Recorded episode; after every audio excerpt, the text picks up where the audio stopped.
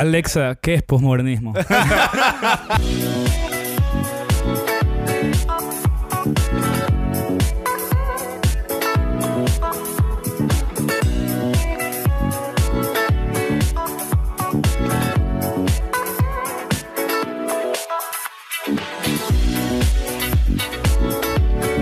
Hola a todos, bienvenidos al Spanglish el podcast en el que Chip, Waro y yo hablamos de cine, televisión y música. En el episodio de hoy vamos a dedicarnos específicamente a hablar de Kaufman. Lo que queremos hacer básicamente es dedicarle un episodio entero a Charlie Kaufman y en el mismo episodio hacer el review de su última película de Netflix, I'm Thinking of Ending Things. Eh, obviamente no podemos hablar de todas las películas de Kaufman, entonces hemos elegido, preseleccionado, hablar de tres, que son Being John Malkovich, Adaptation, Eternal Sunshine of the Spotless Mind y obviamente I'm Thinking of Ending Things. Eh, para esto hemos invitado a dos personas, no a una, porque Charlie Kaufman demanda eso. La y, de- y al otro. Lamentablemente Eduardo no puede estar aquí. Pero la primera persona es Daniel Llanos, invitado recurrente. What's up, motherfuckers? Sí, ya, ya, ya, ya, ya hay gente que lo aclama. Sí, ya se ha ganado su mini, su mini nicho ahí. Y yo creo que no tienes que decir más ya. Has sido invitado muchas veces, así que No, todo bien. no es necesario. El- a, donde- a se mueve el podcast, coincidentemente, él está viviendo cerca siempre. Siempre. Estoy, ahorita me mudé aquí a la vuelta de la esquina. Súper cómodo ahí en, en el lote vacío. Y el segundo invitado es Carlo Mon. Segunda vez en tu, segunda vez que vienes, ¿no? Segunda vez. Sí, ya, ya hace tiempo pues, que, que- que queríamos que regreses. Este, este es el especi- especialmente el, el tema al que me me hubiera encantado regresar. Y me siento que estoy interpretando el papel de Waro. Wow. Uy. estoy en ese trip ahorita. Wow, eso Uy. es, eso es grandes zapatos. Ah. Liter- literal, Qué lindo, Co- es talla qué 14. lindo, Bueno, Charlie Kaufman, eh, hubo un momento consagrado de secundaria, fue a Boston College y de ahí se fue a eh, NYU a estudiar cine. Se, se- se cambió, se hizo el transfer y cuando se graduó eh, empezó a escribir eh, specs, que son guiones para, para ver si es que una, una película, perdón, una serie de televisión es picked up. Eh, bueno, esos son pilots. Specs es como cuando tú escribes un guion para una serie de televisión sin que te lo piden. Entonces, como para decir, a ver si me contratas en, en, esta, en el writer's room de esta, de esta serie. Y estuvo así por años. O sea, te estoy hablando que estuvo 15 años así mientras escribía de vez en cuando guiones de películas. Hasta que por fin le llegó a las manos de alguien importante un guion bueno de él, que es el guion de Being John Malkovich. Se le llegó a las manos de Francis Ford Coppola. Coppola lo leyó, le pareció increíble, pero nada que ver que algo que él quería hacer y se lo dio a Spike Jones, que en esa época estaba, no sé si ya casado o de novios con su hija. Eh, y Spike Jones le encantó, conoció a Charlie Kaufman y dijo, ok, hagamos esta película. Y el resto es historia. No hay que eh, probablemente... Y de hecho para los dos, porque también era la, primer- la primera película de Spike Jonze. Es ¿no? la ópera prima Sí. de Spike Jones. O sea, este man debu- hizo debutar a Gondry y a, y a Jones. Ajá. O sea, man, por eso tuvo con quién crecer. Con quién crecer, como que dos mentes igualmente, bueno, no igualmente, pero eh, al mismo nivel de locura visual, cinematográfica, lo que siempre hablan. Pero yo quería apuntar que justo cuando decías cuando él en los 90, me imagino, pasaba todos estos guiones y Coppola lee este guion y dice, no puedo hacer esto.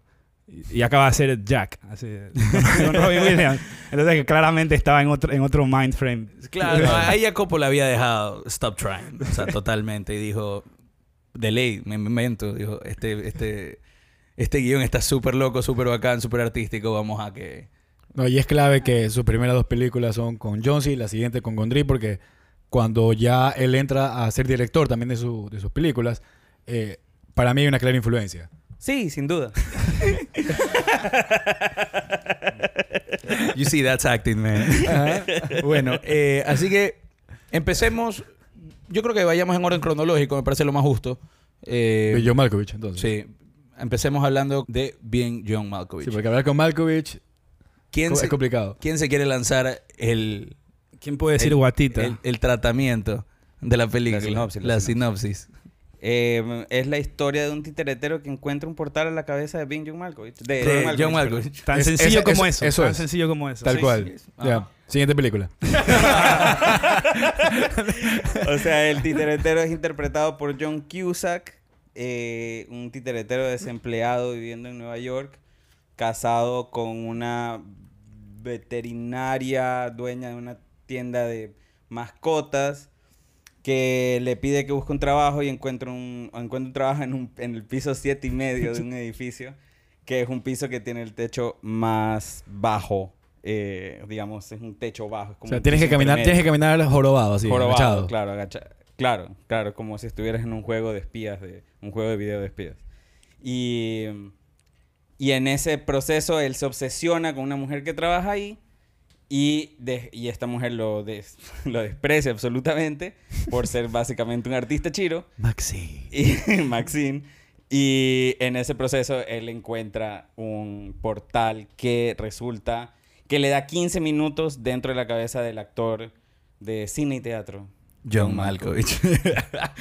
o sea, Y lo increíble es que John Malkovich no interpreta a nadie más que a sí mismo. O sea, es él realmente como el, el director, eh, como el actor que conocemos. Claro. talk about weird scripts, man. o sea, ¿qué carajo tiene que haber pensado eh, Coppola. Coppola cuando lo leyó? O sea, como que No sé. este man está mal de la cabeza, démosle un chance, o sea. Pero bueno, ¿qué, qué opinas de la película, eh, Carlos Mon? ¿Qué, qué- te parece Bing John Malkovich? Para empezar, no sé si es. eh, No es la película, claramente, pero es ya el, el tipo de, de- de historias que hace Kaufman, que es como.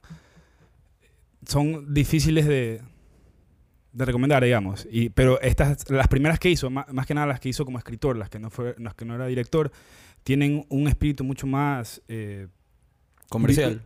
Sí, son, tienen una, son mucho más eh, digeribles, digamos, de cierta forma, porque a lo largo que él ya va, más se volvió director y siguió él trabajando solo, ya se va por unas tangentes que ya, no digo que, o sea, igual me encanta, pero es Más mucho, difícil mucho interpretar. más difícil interpretarlo. Mucho más abierto de interpretación. En cambio, estos sí son historias que tú dices, ya, tú lo, lo- ahorita como cuando dices la película, ¿qué se trata?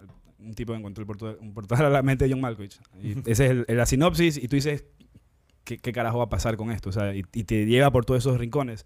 Entonces- Solo por lo bien que dio la hipnosis Dani, quiero ver que él dé la de I'm thinking of ending things. Sí, ah, pero yo la tengo clarísima. Ya, perfecto. Ya- sí, ya perfecto, llegar, sí. Pero, pero, pero por eso, por eso. Tú te encargas de toda la sinopsis. Eh, la tienes ahí, entonces. Entonces creo que e- ese y que sea la primera película en la que con la que él y con y se dieron a conocer marca un muchos temas que se encuentran a lo largo de su trabajo y más que nada el más importante para mí que es la- el, el metalenguaje.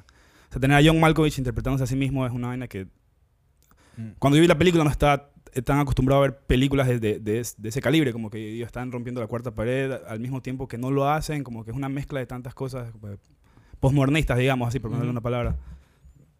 Como, como que te hace sentir, como que cada persona siempre le hace sentir un- un- una manera diferente, que estamos hablando un poco antes, como me reía porque Kaufman me da felicidad de cierta forma, a otras personas le da tristeza, que es normal que te lleve por ese camino también, pero más que nada por eh, las preguntas que te haces al, al ver estas películas, muy existencialistas. Sí. Y esta, esta es la primera que te, te lanza al mundo de, de- de la mente de Kaufman, digamos. Claro. Sí, no, y, y lo- yo creo que lo importante es que desde su primera película algo que deja claro es que siempre lo que, lo que está sucediendo, o sea, la narrativa, eh, es paralelo a otra cosa que él trata de decir.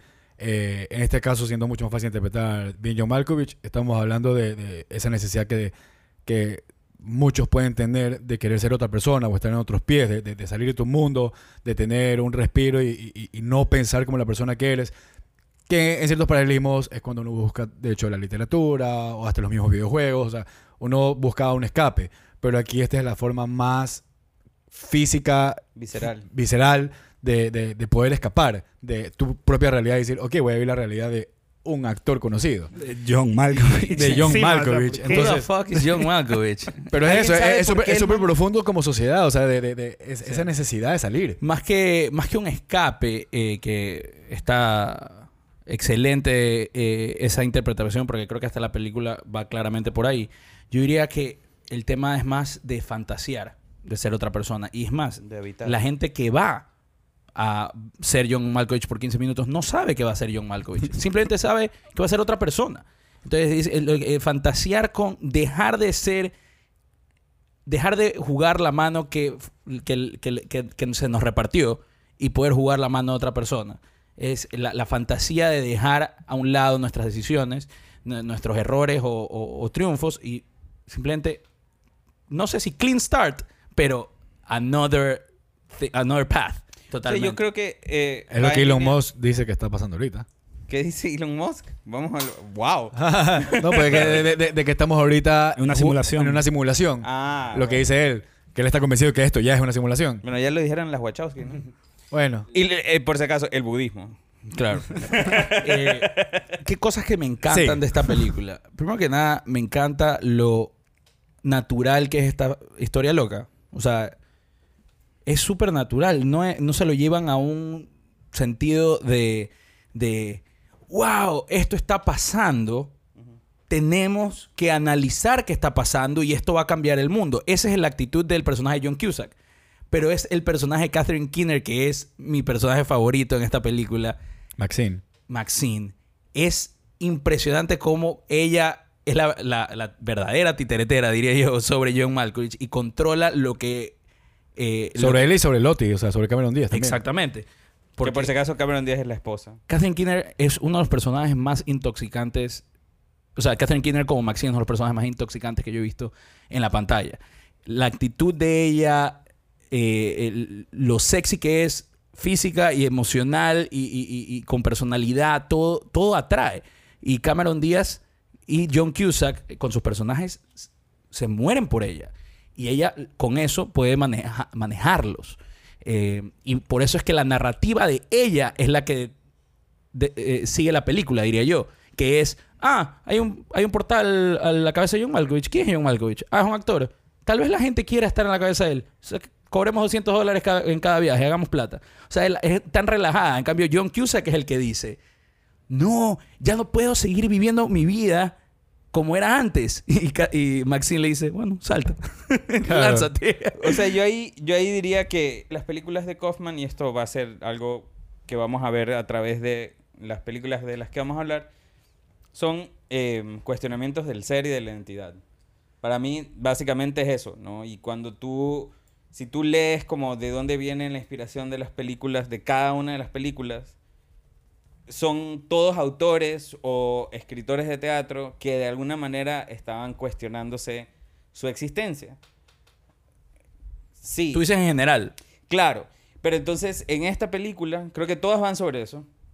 Y creo que en Being John Malkovich, la razón por la que John Cusack y Lottie, en este caso, creo yo, comparten ese protagonismo, eh, en Cameron Díaz, eh, creo, creo que lo comparten porque son ellos que se lo están cuestionando. Porque en cambio Catherine Keener es la que no se está cuestionando nada. Nada. Nada. Ella es la O que sea, está la en control. como- O sea, Claro, la control se- segura de sí misma. En control de sí Exacto. Eso, eso. En control de sí mismo, más que de la situación. O sea, como que ella no se está cuestionando nada. Y creo que el chiste de, de Charlie como, como autor, como artista, es como, es decir, ¿qué onda? ¿Por ¿Qué, qué hacemos aquí?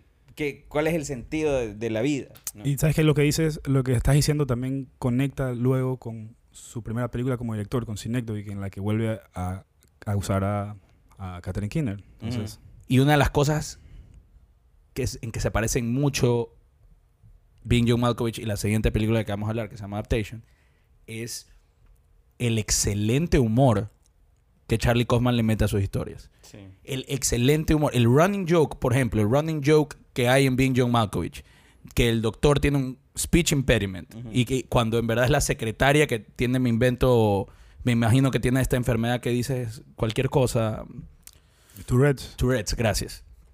Que, que dice cualquier cosa y usualmente a veces son hasta malas palabras y entiende mal. Y es, es el doctor el que dice, ay, esta, esta mujer siempre ah, me, me soporta mi speech impediment cuando es totalmente al revés. Yo sé que es medio absurdo, pero no sé, me hace reír cada vez que lo veo. Pero yo no sé si es un running joke. Yo creo que como, como Kaufman se toma todo tan en serio, el man dice que la man tiene un diploma de speech impediment de no sé qué Speech universidad. impedimentism. Claro, y es como una cosa como que dices, como, ¿qué? Y es bacán porque él naturaliza, él vuelve toda esta cosa absurda como súper cotidiana. Exactamente. No, yo justo que estabas mencionando lo de este tipo extraño de humor que tiene Charlie Kaufman en, en- en su escritura. Y en Being John Malkovich, una de las cosas que más me hace reír, y que en, en verdad es una estupidez porque no es tanto la película, sino que es algo que me hace reír en repeticiones porque ya sé qué pasó en ese momento, que cuando John Malkovich está en, en su punto más bajo, está caminando en- por ese donde cuando después de los 15 minutos que te metes al hueco apareces en medio de, de la nada. Ah, sí. Y es un, un man, y es hey Malkovich, y le tira un botellazo. y es como que, es- y tú ves en la cara como que, "Brother, ¿qué chucha pasó? Le tiraron un botellazo. Y después me metí a leer y era que aparentemente el extra, de verdad, como que Pai Johnson le dijo como que no, tienes que ser un así heckler y la huevada. Y el man se metió en el trip y estaba borracho. Y de verdad cogió y le tiró un botellazo a John Malkovich. Y todo el mundo se quedó, brother. El extra está O borracho. sea, es una... eh, eh, to fair enough, eh, me la acabo de ver. Fue una lata vacía. Ajá, es lata eso. Lata. Ajá, la O le sea, una botella le Sí, sí, hubiera perdón. el cráneo. No, no, estoy, Claro. estoy ya confundiendo las memorias. ¿Cómo es este man? O sea, eh, le, le tira, eh, le tiró en serio una lata y él se dijo, esta, esta vaina se queda, está, está en el... Y le dice, hey, Mike. y le tira sí. Yo siento que igual, a pesar de que sus películas se sienten muy planificadas, me da la impresión que él está como muy abierto a la improvisación y a la espontaneidad también. ¿No? He, he leído en, en varias ocasiones, sobre todo entrevistas con actores, que a alguien le, sa- le- de como que pasa algo y el man dice, queda, eso es. Y el man, no, pero me equivoqué, vamos.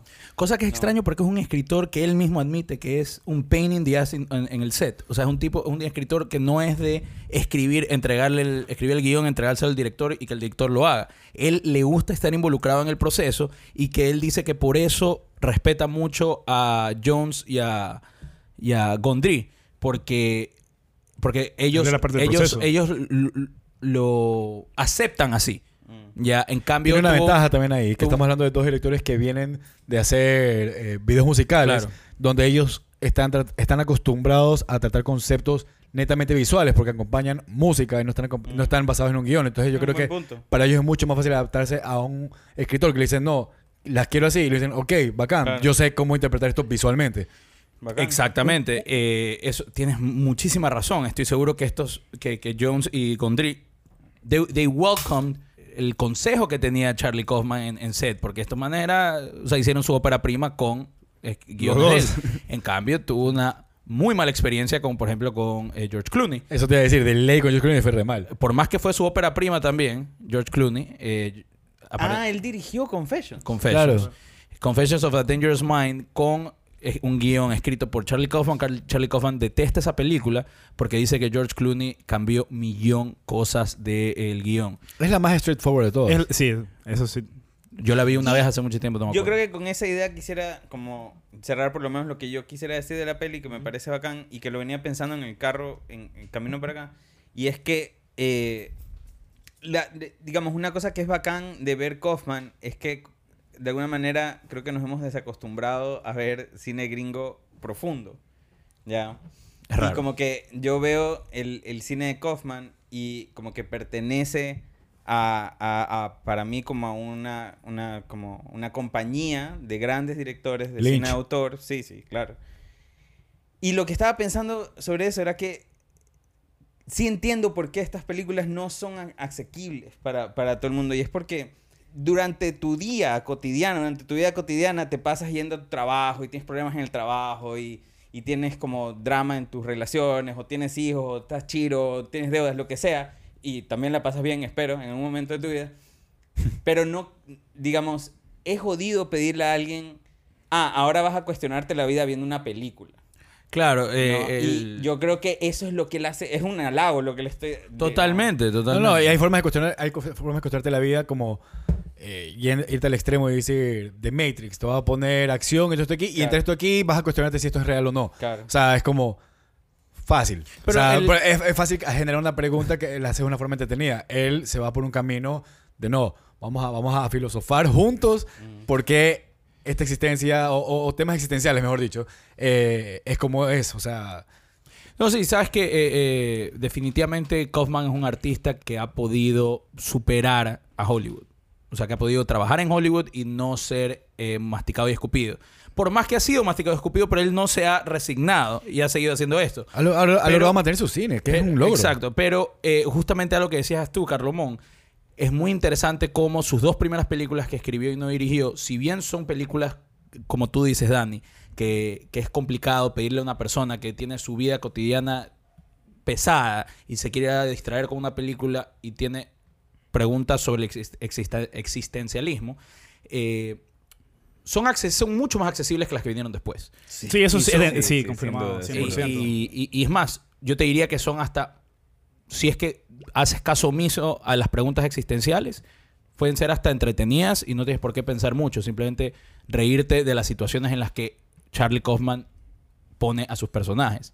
Y antes de dar el score, Guillermo, que creo que ya es hora de hacer eso, no quiero que, se, que dejemos pasar la espectacular actuación de John Malkovich interpreta, no sé si alguien lo dijo ya, creo que Yo alguien creo, que to- yo creo que todas las actuaciones... Y, ah, eso me, me faltó agregar, porque tú, Chip, estabas hablando de lo natural que se sentía esta película. Así es. Y yo creo que en gran parte tiene que ver por las actuaciones. O sea, todas, Cameron Díaz, John Cusack, todos realmente están on point en su actuación. Y nada se siente forzado. Tú sientes como... Sí, hay gente que en la, en la vida de verdad reaccionarían así. No son las personas que estás acostumbradas eh, ver interpretadas en cine. Y eso lo hace más especial. Es impresionante cómo no hay actuaciones malas en las películas de Kaufman. Eh, obviamente son grandes actores todos los contratados, pero hasta los personajes secundarios la parten. Dos, dos Oscars han ganado. Estoy seguro que Chris Cooper ganó. No me acuerdo del otro cuál fue. Justamente que mencionan lo, Eh, de, lo de las actuaciones, y que por qué- cómo hacen que sean tan realistas de cierta forma. Es como que lo que tiene especial los guiones de Kaufman y, y las personas que lo interpretan es que tienen, es, es una, la, tienen el poder de mantener cohesivo como que la lógica interna de la película. Eso es lo más importante. Es como que nunca... Mm, estás en una sí. película en la que no te cuestionas las cosas. cierto eso. Eso es lo más importante como que una estructura de una película. El momento en que te saca como que el suspension of disbelief, digamos, como que tú dices esto, ¿por qué pasaría esto? ¿Por qué reaccionaría así? Es, en una película de Kaufman nun- nunca estás cuestionándolo. Tú estás siguiendo los motivos y, y- y internalizando por qué lo harían. No, no estás cuestionándolo, estás preguntando el por qué. Y es chistoso porque en esta película pasa el, para mí, pasa el instante que John Cusack, el titeretero, llega al piso siete y medio. Sí. Y es como, ¿qué? Vamos. Vamos, sí, Sí. sí. No sé por qué. Lo no sé por explican qué. después y, y- y es como que la es que la, es la actitud, la actitud de los Es la personajes. actitud, es es como la que, ah, ok, actitud. Sí. Es el aceptan, tono. se acepta Pero ¿sabes y qué? se acepta. Justamente al, al haberlo hecho tan bien en bien John Malkovich, y por eso vamos a seguir hablando de más películas, creo que él logró marcar, o, sea, como escritor una identidad que cualquier persona, yo diría ahorita, cualquier persona, bueno, de algunas películas antes, pero si tú te viste John Malkovich y vas y te dicen la siguiente película, ¿quieres trabajar en la siguiente película de estos manes? Tú dices, sí. O sea, y ya sabes probablemente en qué te estás metiendo. Y dices, no va a ser algo común. Y después hacen adaptation y dices, ok. Y después viene la otra, y la otra, y la otra, y la otra. Claro. Y dices, ok, yo ya sé lo que meto aquí. Ahorita ya simplemente no vas a cuestionar y bajar lo mejor de ti sobre algo que, como bien lo explica Colomón, o sea, ya simplemente tienes que roll with it. O Sí, y, y ya para cerrar, que era lo que, lo que estaba diciendo, era que John Malkovich no es que actuó como John Malkovich y ya. John Malkovich actuó como una parodia de sí mismo. Claro. Y muchas veces en la película tiene que actuar como John, John Cusack, Cusack. actuaría. Entonces es algo... y Malkovich es un actorazo. Ey, claro, Malkovich, eh, por eso es que la película... It's in my head. Por eso, por eso es que... Ya, aquí eh, lo yo- tuvimos preguntándole cómo decir guatita a este man. Ay, Dios mío. Pero sí, el, eh, eh, justamente por eso es que yo creo que Kaufman lo elige para el, para el screenplay. Porque no es que no es que cogió ningún cojudo, pues cogió a John Malkovich. Yo quisiera saber ese chisme, de hecho. Sí. o sea, lo dicen en la película. Cuando, cuando Maxine le pregunta, cuando John Cusack eh, le, pre- le dice, Maxine, eh, descubrí un portal hacia John Malkovich. Y Maxine responde, como Sí, solo sí. Catherine Kinner puede hacer esto, diciendo como que, oh, that's cool. Who's John Malkovich? Ajá. O sea, y ahí responde, one of the greatest actors of our generation. Eh, he was great in that movie about the, about Claro, the claro, Jewel claro, Thief", claro. que es un eh, mega running joke de la película de que este man le dice, le acerca a la gente y le dice, me encantaste en esa película, cantaste como este. Y el man, yo nunca hice esa película. Es que sabes que John Malkovich en ese momento, porque ahorita ya es demasiado conocido, pero en ese momento era un actor que conocías, pero no necesariamente ubicabas bien. Era como esos manes que estaban, no sé, porque ustedes como personas que, que- que están en el cine, bueno, todos los que somos fanáticos del cine, esto es yo- post Conner, Ya Eso Conner te le había dado la fama. Conner ya le había dado la fama. Pero cuántas personas, pero cuántas personas te aseguro como quieren dicen quién era John Malkovich? Bastantes. no, me- no sé, no sé. No, no, yo te diría que alguien te pregunta quién es John Malkovich y te dicen no tengo idea.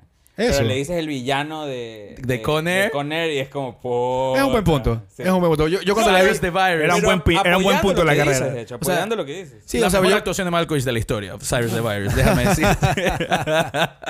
O sea, yo cuando, yo cuando vi, o sea, solamente el título de Piñón Marcos, yo dije, qué loco, porque alguien quiere ser este actor. O sea, porque sabía quién era, pero no es que era el, o sea, el más famoso del momento. Entonces me pareció súper interesante desde ahí. Pero bueno, en todo caso, para no irnos de largo, porque que- eh, hemos, Créeme hemos- que ya nos fuimos de largo. ¿eh? no, pero, pero, pero hemos- creo que hemos logrado estar bien superficial con lo que pudiéramos hablar de Benjamin Malkovich. Evidentemente. Así que vamos a los scores. Carlomón, ¿cuánto tú le darías? Y si no lo sabes, ahora los scores los estamos manejando. Eh, por, ¿Cómo es? Por, por- Sobre 5. sobre 5 Con, con, múltiplos de 25 porque son quarters. Entonces, ¿cuántos quarters le das a Being John Malkovich? Entonces puedes decir 1, 1.25, 1.50, 1.75, 2, así. Ok. Sí, es, es- es- complicado porque... Hasta el cinco. me- sí, me gu- es que esta especi- especialmente, las películas que él escribió tienen un, un apego mucho más, o sea, las que dirigía son otra cosa. Yo a, a John Malkovich es un, es, un, es un 10 para mí. 5. Perfecto. Kina, Cinco sobre cinco. Luca, todo. Nice. O sea, la primera Sí. película, la primera película de- de- es como se entraron así pateando el perro los dos. Entonces, como dices, estos manes pueden hacer lo que quieran. Y obviamente, viendo para atrás, digo esto. O sea, ellos hicieron lo que quisieron. Solo quiero aclarar para todos los que escriben y dirigen que escuchan este episodio. No crean que es el primer guion que escribió este Ah, de claro, Charlie claro, no es tan fácil tampoco. Probablemente 100 Claro. guiones antes de que le acepten este. Y lo leyó Francis Ford Coppola. Y luego tuvo la Sí. suerte que lo leyó Francis Ford Coppola, como cuando Tarantino tuvo la suerte de que eh, la esposa Harvey Keitel estaba en una clase de actuación con el socio de Quentin Tarantino y le dio el, Y script de, claro, y le dio el script de Reservoir Dogs y por eso es que con el apoyo de Keitel hicieron O sea, en todo caso, el mensaje para el público es: escriban bastante y háganse amigos de Villeneuve, Lantimos, alguien de, de los que va a hacer los duros después para que No, hagan su película. Más Hagan que eso, panas, hagan traten- panas. eh, hagan panas, traten bien a todo el mundo.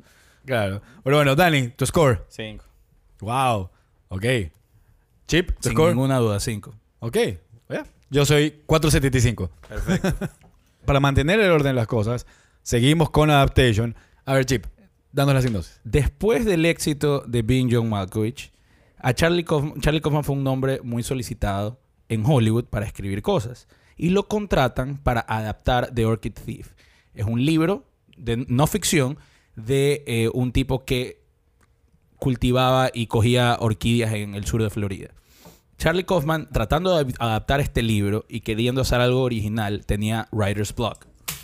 Entonces, para solucionar su writer's block, eh, decidió meterse en la película. Y básicamente la película se trata de él, Charlie Kaufman, tratando de adaptar The Orchid Thief, fallando y metiéndose en la película. Literalmente es algo... Si, si esa, si esta película no es la definición de meta, no sé qué es. Sí, no, y lo que acabas de explicar eh, debería ser el trasfondo de la película. eh, eh, pero en todo caso es esto del escritor que paralelamente su hermano, eh, que este ya es un- eh, eh, el personaje, digamos, de ficción, Donald. eh, Donald, eh, está, eh, decide que quiere meterse en la misma carrera. Y bueno, eh, eh, eh, eh, yo, yo diría un que... comentario muy duro. Sí, sobre sí. los escritores. Es exacto, hay, hay una crítica un poco más interesante sobre Hollywood. ahí. Básicamente es una adaptación de un escritor fallando con una adaptación. Exactamente. Y esto es circular y circular y circular. Y si es que la película hubiera seguido y no se hubiera ido ya por la ficción finalmente, la película hubiera seguido dando vueltas. O sea, se- todo se hubiera metido de nuevo en el mismo círculo. Eh, Princip- Importante, quien hace Kaufman y el hermano, que son, porque son hermanos gemelos, es Nicolas Cage. Personalmente creo que es una de las mejores actuaciones de Nicolas Cage. sin ninguna duda. Sin ninguna duda. Una de las mejores. Yo, yo por si acaso, yo Ah, soy vocal Sí, sí, sí. Y ardio fan de Nicolas Cage. Cuando las personas me mencionan a Nicolas Cage en una conversación, Sí, sí. tratando de denigrarlo, le digo, mira, fan. hermano, no, no te metas con Oscar winner Nicolas Cage para ti, por favor. Yo soy a la vez fan y lo odio. O sea, así como Nicolas Cage en la misma película te puede mostrar que es puede ser el mejor actor y el peor actor. Es un tipo que es absolutamente eh, inconsistente, pero cuando es lo que es, lo que puede ser, puede, es top. Sin ninguna duda. Yo no creo que es que es inconsistente. El man, esto no es, aparte de que era algo que como que yo había sentido, lo, lo como que lo, ya lo terminé de confirmar en una entrevista que el man dio hace un tiempo, donde a él le preguntan sobre esta, me- sobre el meme famoso, ¿no? Que él tiene, que, que se está volviendo loco, ¿no? Que está gritando en la... You don't say. Ajá. You don't say. Eh, este, el man cuando... Bueno, cuando- uno de los memes famosos él. Sí, bueno, Porque uno. también The Beast. Sí, también. Es muy memeable, Nicolas Es muy memeable. Pero le pregunto a un entrevistador sobre esa escena y el man dice, no, lo que pasa es que yo no, yo no pienso como en bien y mal, o sea, de hacerlo bien y mal. Yo pienso en que nunca se ha hecho. Ya, ok. Entonces, para mí, o sea, lo bacán de Nicolas Cage, según yo, es que no es que es inconsistente. Es que el man está real. Es como el- uno de los grandes jugadores de escena de Sí. los tiempos, ¿no? Yo lo que que- a veces le funciona. Ahí- Yo lo, veces- yo lo veo de una forma muy similar, o sea, en el sentido de que el man, o sea, ha hecho, o sea, te digo, ganó un Oscar en una mano y en la otra mano hizo USS Indianapolis, que es una basura que encuentras en Netflix que tiene los efectos de PlayStation 2. Claro. Y tú dices, ¿por qué está ahí? Ya, el man encima está camellando y El tú man le dice sí a todo. Sí, le dice sí a todo, pero es un man que tú sabes que va a llegar al set y ese puta va a dar el todo de sí. o sea, Sí. Por más ridículo que sea, el man se va a meter. Y eso es lo que me parece muy interesante de él, que es una persona que él en serio se trata de meter a su- en su propia forma personal, de cómo él decir esto de qué puede ser este personaje, a dónde lo puedo llevar. Él está buscando romper reglas, está buscando salir de, de- de- de- de las casillas en las que debería pertenecer ciertos tipos de actuaciones. Y básicamente por querer romper las reglas, te va a salir a veces bien y a veces no te va a salir bien. Pero la intención no es quiero actuar mal, la intención, o, o no me importa, la intención es lo que dijo Dani, ¿cómo lo puedo hacer diferente? Y en esta película es dos por uno. Sí. sí. No, no, de- definitivamente es una actu- actuación monumental, actuando como dos hermanos gemelos con personalidades totalmente distintas. Y mi momento, uno de los Y que se momentos- sienten hermanos igual. Y ¿eh? se sienten hermanos. Y uno de los momentos más chéveres de la película, más interesantes o más increíbles de la película en cuanto a la actuación de Nicolas Cage es cuando Donald lo se hace pasar por Charlie Ujú. entrevistándola a, a Meryl Streep. Tú ves cómo, cómo sería la impresión. O sea, escucha lo que el man, lo que, Claro, eh, claro. lo que Nicolas Cage tiene que hacer. Nicolas Cage tiene que hacer como Donald ve a su hermano Charlie y se va a hacer pasar una actuación que él mismo está haciendo. O sea, es- tiene que, Claro, claro. básicamente hay tiene niveles, que, hay capas, hay capas. tiene Hay que capas. parodizarse dos veces a sí mismo. Claro, ¿me claro, claro, entiendes? claro. Es una locura. Alexa, ¿qué es pos- posmodernismo? No, y hay algo chévere de lo que veníamos hablando, como para hilar un poco las cosas. Eh, aquí él hace lo mismo que hace en, en, en Being John Malkovich, que tú decías, Chip, sobre, sobre, digamos, todo el dato de que John Malkovich hace de una versión parodia de sí mismo. Ujú. Aquí pasa lo mismo. Totalmente. ¿no? Aquí, y aquí pasa como por 20, ¿no? Es como... eh, ya hemos establecido que hay una metanarrativa dentro de la película, ¿no? Eh, la vida, la película contando la vida real de Charlie con la adaptación de, de la novela. Pero entonces en la novela sale la, la escritora, que es Meryl Streep, ¿no? Y el, y el, y el, el cazador de orquídeas, el, el Chris ladrón de Cooper. orquídeas, Chris Cooper.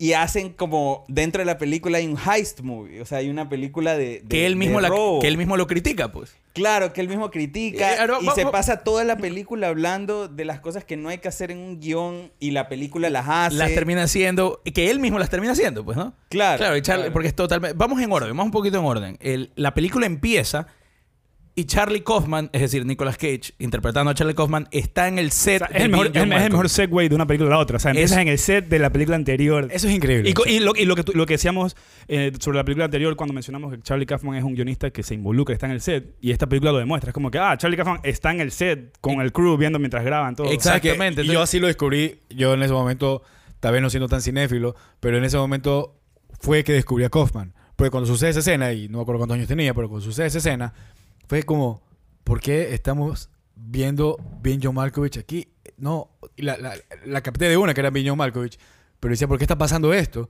Y ya pues me tuve que poner a investigar y ahí fue, ah, Kaufman es el escritor de acá, y conecté todo, pero para mí fue un mind blown en ese momento. Claro, y, y la, la escena en la que están filmando es justamente la escena que John Malkovich se mete en su propio portal y cae en un restaurante que está solamente de repleto de John Malkovich No sabes cómo quise Y- evitar esa escena en, en el review anterior. y, el, y, y no solo eso, sino que todas las palabras que se hablan es Malkovich, Malkovich, Malkovich. Bueno, ahí está Charlie Kaufman y él está... Tanto a- que se puede sacar Al final, él está al final, o sea, o sea, se ve, en, está en el eyeline de la, de la cámara y le piden por favor que salga del set. Y él sale del set y ahí empieza la película. Y ahí está Charlie Kaufman con sus problemas de, de adaptar el, eh, el Or- eh, The Orchid Thief, que es este libro. Y después... Y, y No, lo- y, y darte a entender por qué él tiene la presión que tiene, porque estás viendo la película que viene, te está recalcando, vengo a hacer este éxito y viene esta presión encima. Y, Eh, y ahí es cuando empieza lo que estabas diciendo, Dani. Cuando él, él tiene la primera reunión con eh, la ejecutiva de Hollywood. Él dice... Tilda Swinton, Tilda Swinton, para todo claro. esto, con Tilda Swinton. 20 años, creo. Tilda Swinton le dice, yo no quiero hacer lo que Hollywood siempre hace, yo no quiero meter un, un heist movie o un car chase o lo que sea eh, eh, clásico del cine, cliché del cine, eh, no lo quiero forzar, quiero hacer algo original. Que, y bueno, de ahí viene el writer's block, que no sabe cómo hacer algo original hasta que finalmente lo hace. Y es chévere cómo él muestra durante toda la película cómo él poco a poco él llega a la idea que su, su desesperación lo empuja a tener esa idea. Porque no es que de repente él dice, ah, ya sé lo que voy a hacer, me voy a meter en el eh, en, mi, en mi guion. Y, de- y de la- no, él empieza, él llega a la idea poco a poco durante toda la película y eso me parece súper interesante. Una cosa, eh, nunca sabemos qué pasa en el guion que él escribe en la película, ¿no? Eh, buena pregunta, yo creo que sí pues se no. hace. Yo creo que sí se hace. No, pues o él sea, tiene- creemos que se hace, tiene- pero... No, claro, a ver, la, la última escena de la película él, es él Ah, diciendo verdad. en voiceover, que Ajá, es un uno de- voiceover, uno de los running sí. jokes, el, el El voiceover, que es caer risa. Él dice, bueno, eh, ya sé cómo, por fin cómo va a terminar mi película, va a ser así, ya voy a entregarlo y, y vamos a ser felices para siempre. Claro, pero al final... eh, Bueno, Kaufman nunca va a ser feliz, pero... Pero ese concepto de, de- del guion dentro del guion o, o- o la película que está sucediendo dentro de la vida real, eh, eh, como estos layers. O sea, también lo que decíamos hace rato, ¿no? Cómo todo va encaminando las siguientes cosas que va haciendo, porque Cynic es eso a la máxima potencia, pues. ¿no? Claro.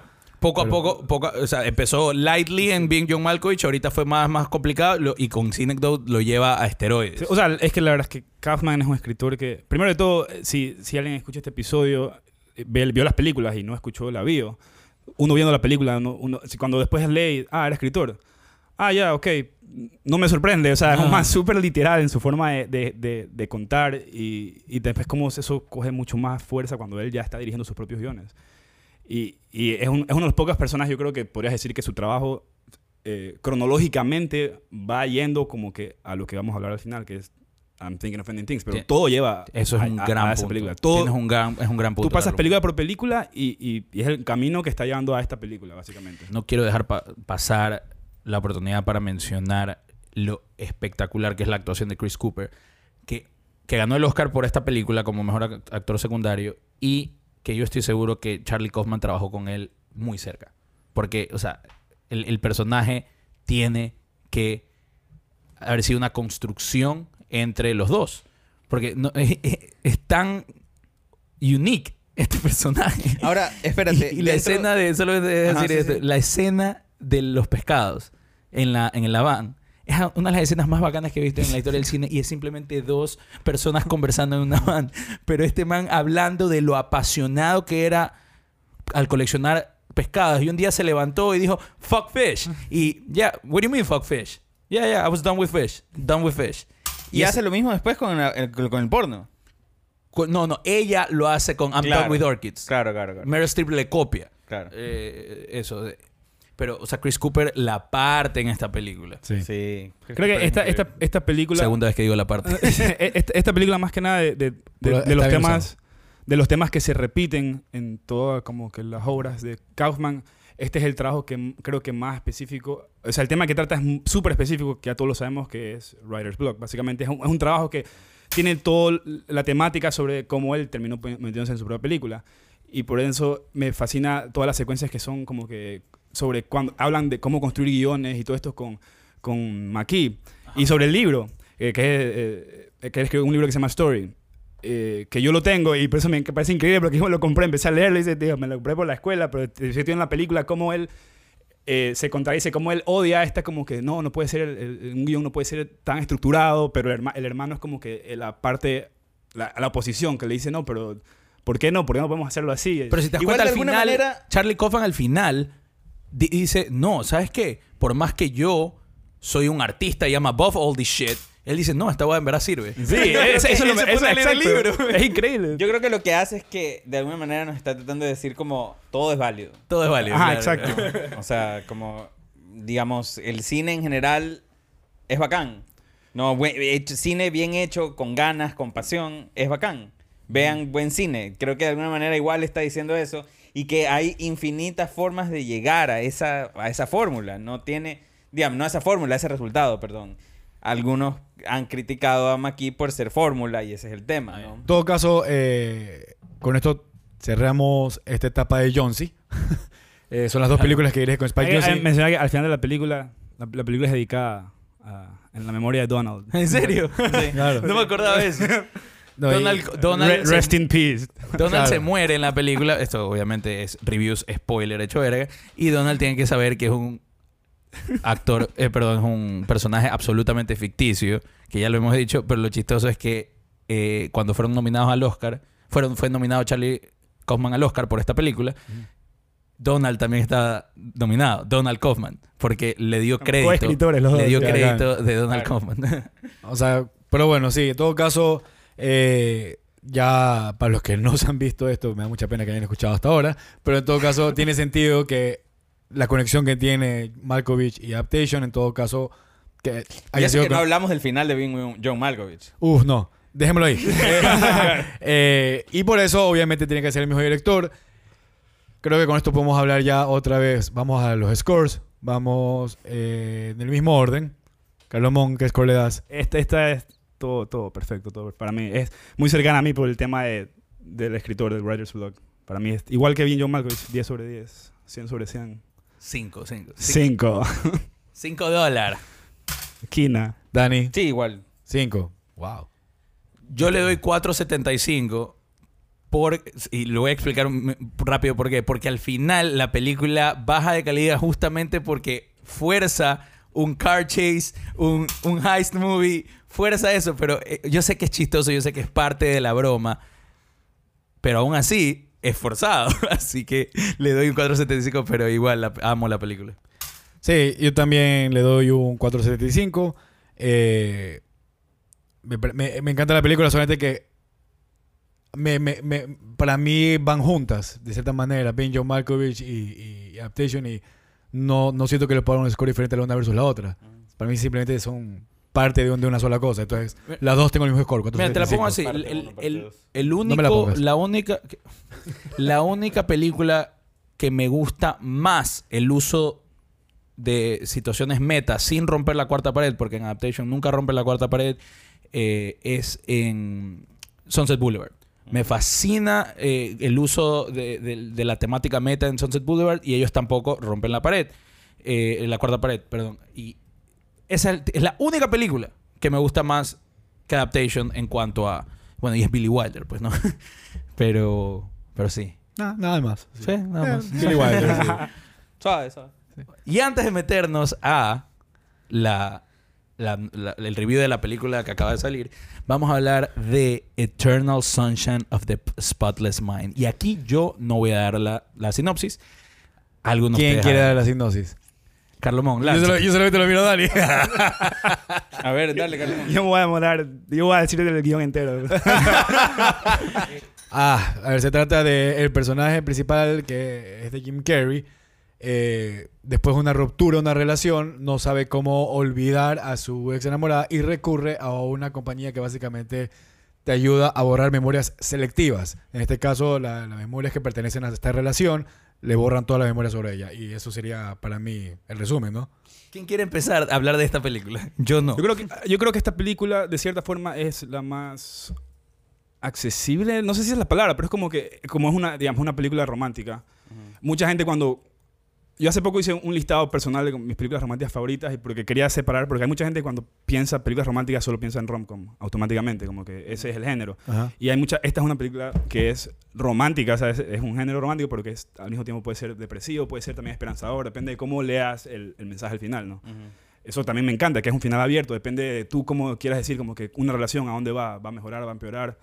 Entonces, creo que sí es una película en la que puedes ver, por ejemplo, es una película romántica puedes ver con tu pareja y decir como que chuta, que, que de- de- no es depresivo, es melancólico, es un sentimiento melancólico, como que es una tristeza que tiene un toque de, de felicidad, digamos. No sé qué otras palabras le podría poner a, a ese feeling especial, como que creo que en Brasil le dicen saudade.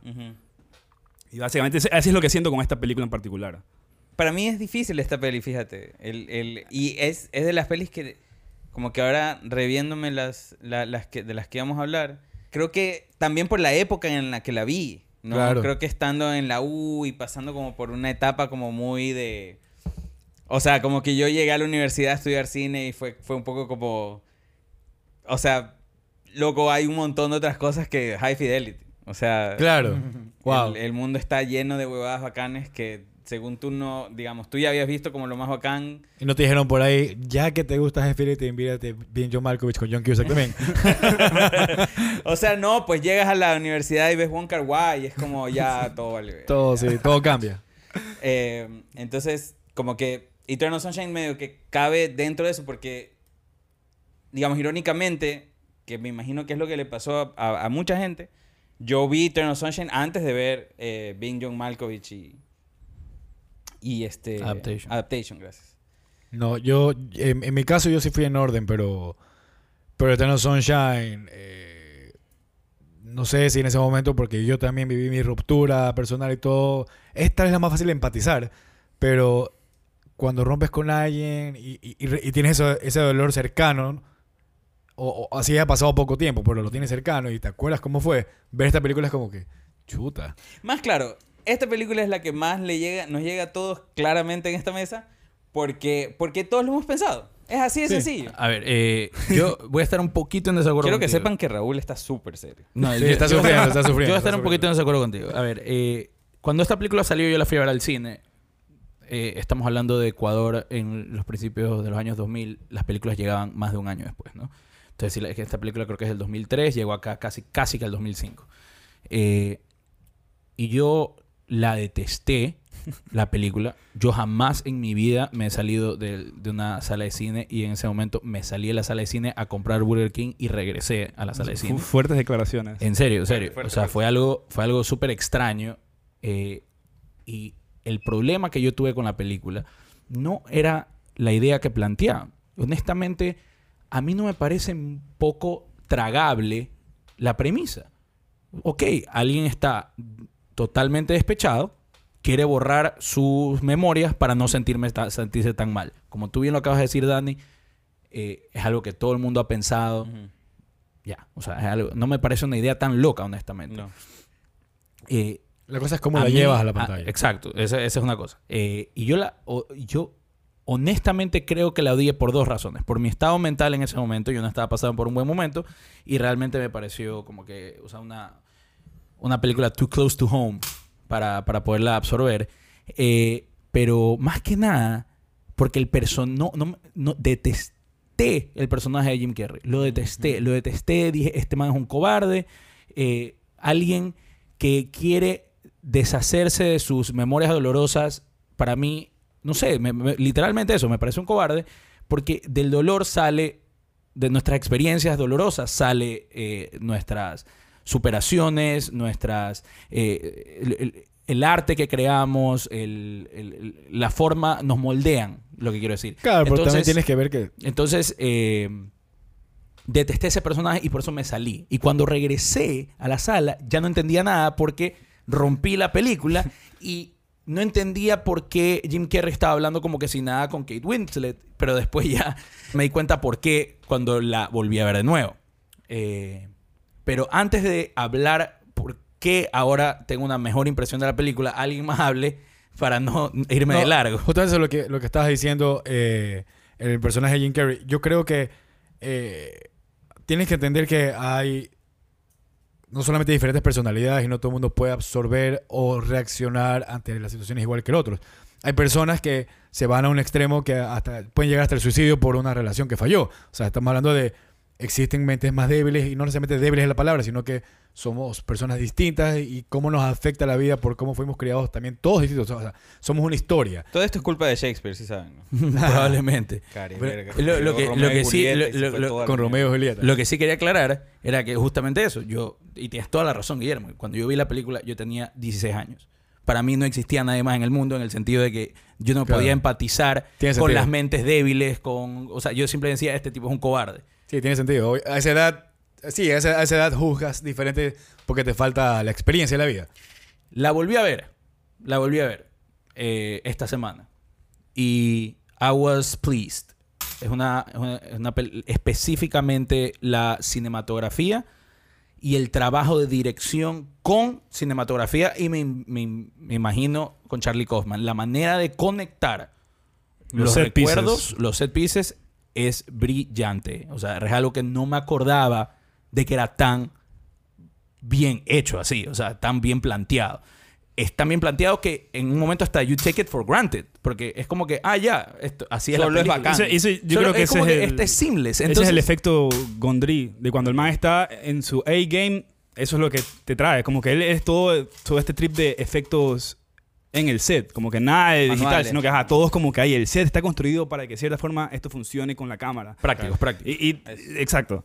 Y, y me de risa. Hay una anécdota de, la- de esa película en particular, es que en el set eh, como que discutían bastante. No en mal trip, pero como que, como que cada uno quiere meter input y que en un momento Jim Carrey se fue de puñetes con Gondry. Pero, Wow. pero que al final como que... Los manes lo cuentan, si no, me, si no me equivoco, esto lo vi en un video en que los dos salen hablando. O sea, Claro, final es un- no, no, que no hubo un- problema Es entre un buen recuerdo la pelea. A veces las Ajá, peleas son buenos recuerdos. Entonces ellos se acuerdan como que un- por una escena en particular en la que no se, discutieron tanto que llegaron a casi una pelea. Entonces ves el espíritu, igual como todos quieren meter manos, todos esta es una colaboración entre todos los que están participando. Otra cosa que no me acordaba es el cast de estrellas que tiene esta película. Todos los que salen son mega estrellas, especialmente en el 2003. ¿Quién es que es el doctor? Ah, no me acuerdo. Es- Wilkinson. Es Wilkinson. Wilkinson. O sea, es Tom Wilkinson, sale eh, Elijah Wood at the, Mark at the highest of his, of- of Mark his powers. Ruffalo. Kirsten Dunst. Kirsten o sea, o sea, y ni hablar Jim Carrey y Kane Winslet. O sea, son, son mega estrellas. Esta, película probablemente es, la película que más A-listers tenía de, de Kaufman. Y fue la, fue la época de oro de, de, de Jim Carrey, ¿no? Por O sea, supuesto. Fue cuando empezó a hacer era- todas esas películas serias. Show, eh, esta, eh, Hizo de Majestic por esa The época también. Es, buen- es una buena película. Es una buena película. eh, no me parece tan loca como la gente la vende. Como que qué locura. está- Mucho más loca me parece otras películas. Por, por eso te digo, para mí, que- lo que empecé diciendo, para mí, yo es- siento que esta es la más ac- accesible. Como que la que Ya. tú puedes en serio sentarte o recomendarle decir, mira esta película, porque si la, si la, la digieres, llegas a entenderla, es como un buen, una buena introducción a la mente o de sea, Charlie más Kaufman. loco, más loco me parece el trabajo de Gondry. Es, es él haciendo un trabajo increíble que, que tú visualmente te- no dejas de pensar, wow, ¿cómo logró esto? A mí me Oye, pasaba eso bastante. Y hay, y hay que ver, típico, nosotros estamos rayando, no rayando, pero comentando de esta forma sobre el guion y tal vez el guion dice exactamente qué hacer. No instrucciones de cómo hacer efectos prácticos, digo. O sea, yo estoy segurísimo que el guion dice la biblioteca tiene libros que, no- que, ya, no, que ya no tienen como portadas. Ah, de ley, eso sí, pero por De ejemplo, ley. y justo caen y, y- y hay agua, se Sí, empieza a llenar. Tal de vez ley sí, que de sí, ley que sí, de pero, ley que sí. pero igual Gondry y la es calle el, y, el y- monstruo. y el juego de la cuadra que no tiene sentido. Sí. Eso, eso no sé cómo estará Mira, escrito, eso, pero por si acaso, es, nos saltamos, hay que recalcar aquí que esta película es la, es la segunda colaboración que tiene con Gondry. claro. Y la primera, que es Human Nature, fue Ajá. también la primera película que hizo Gondry como director.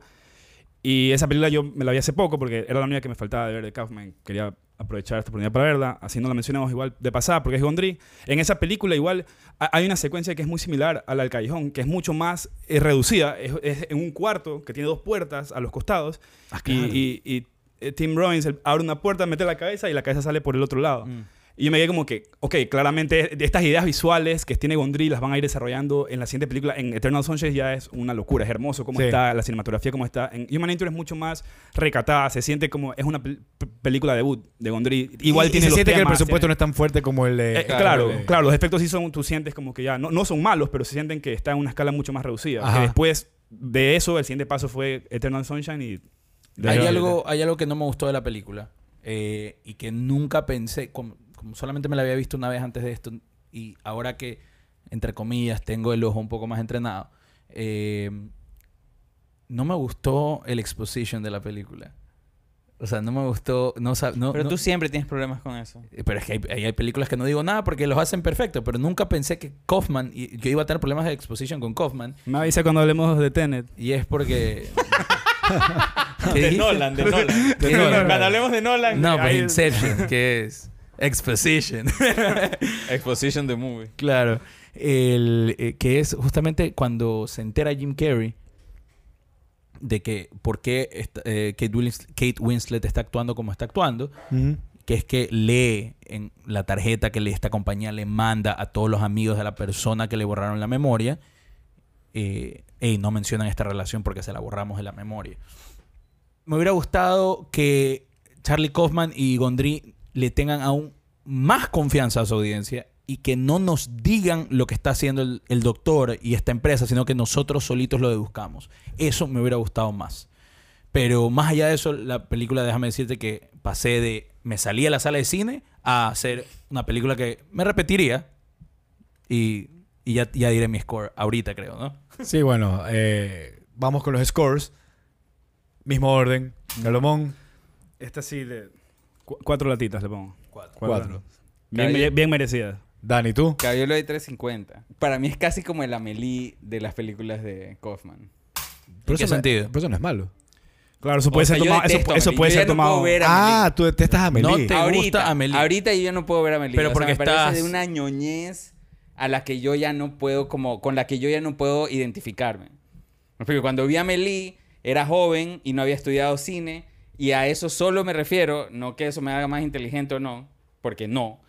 Eh, estudiar cine no te da neuronas. no, no te da neuronas. Lo único que te da es como bagaje, pero aún así no tiene que ver con eso. Te tiene las que ver con destruye, que- Bien, bien, Carlos. Claro. Tiene que ver más bien con que es el punto en el que, en el que como que eh, empiezas tu vida adulta, ¿no? Y, y la vida te da palo, básicamente. Y como que ya en ese momento, 20 años después, ve- yo traté de ver a Melía hace como un año. Ujú. Y no solo me aburrí, me dio como...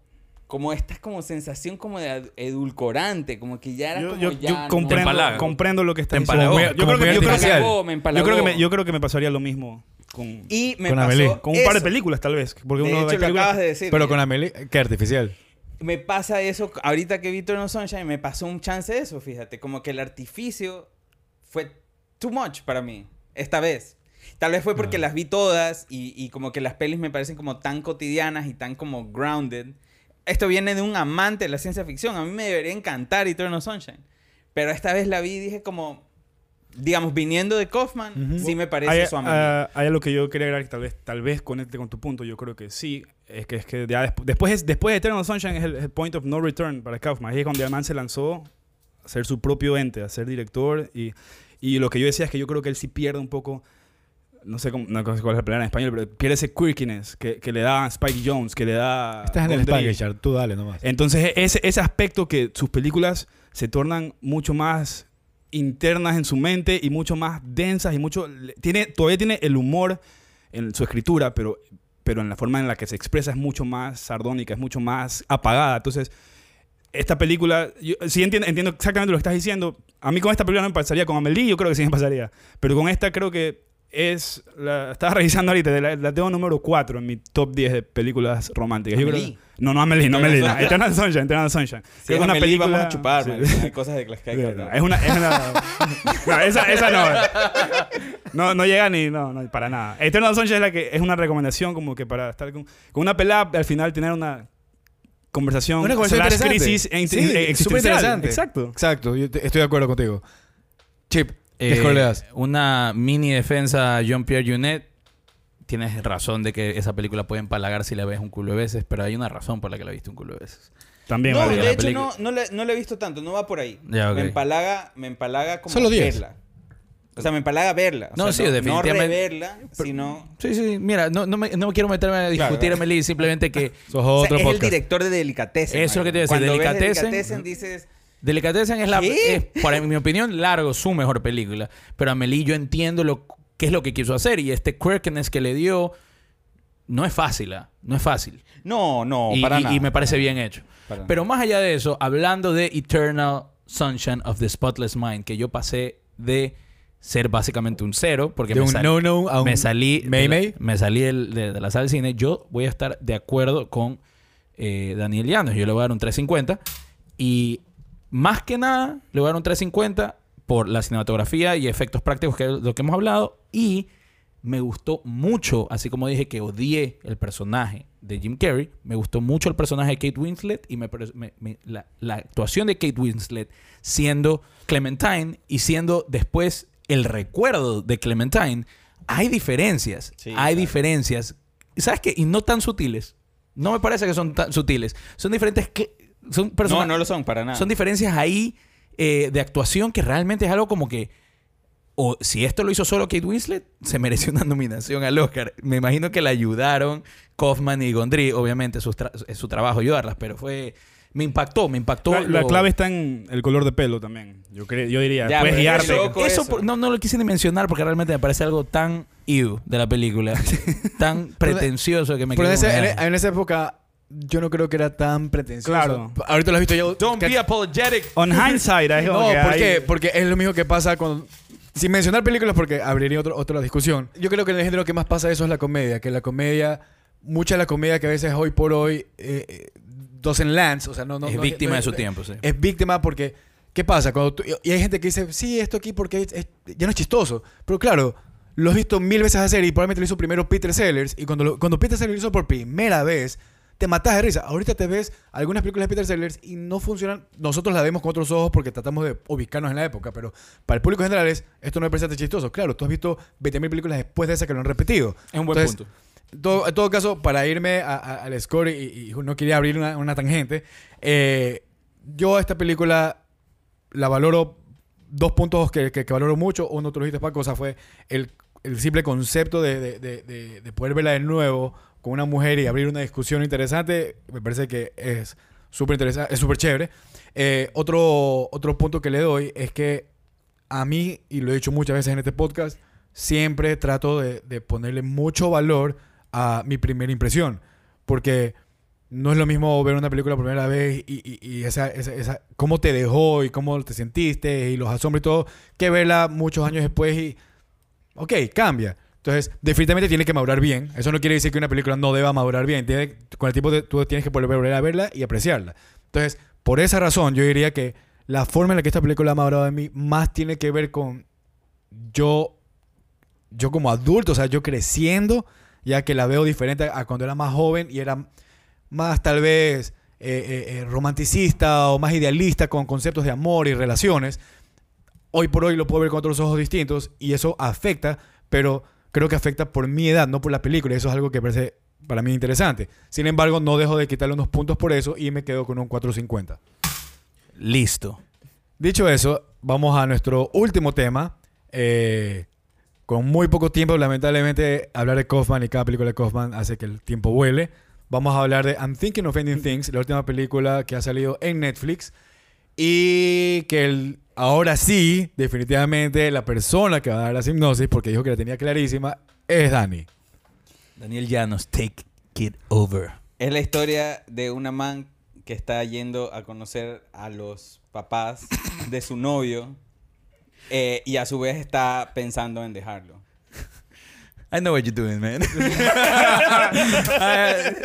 no te escondes aquí, ¿eh? No, no me que- estoy escondiendo. que esa- esa- Literalmente esa, es la sinopsis. la- Pensé, pensé que ibas a decir, se trata de una man que está pensando en dejarlo.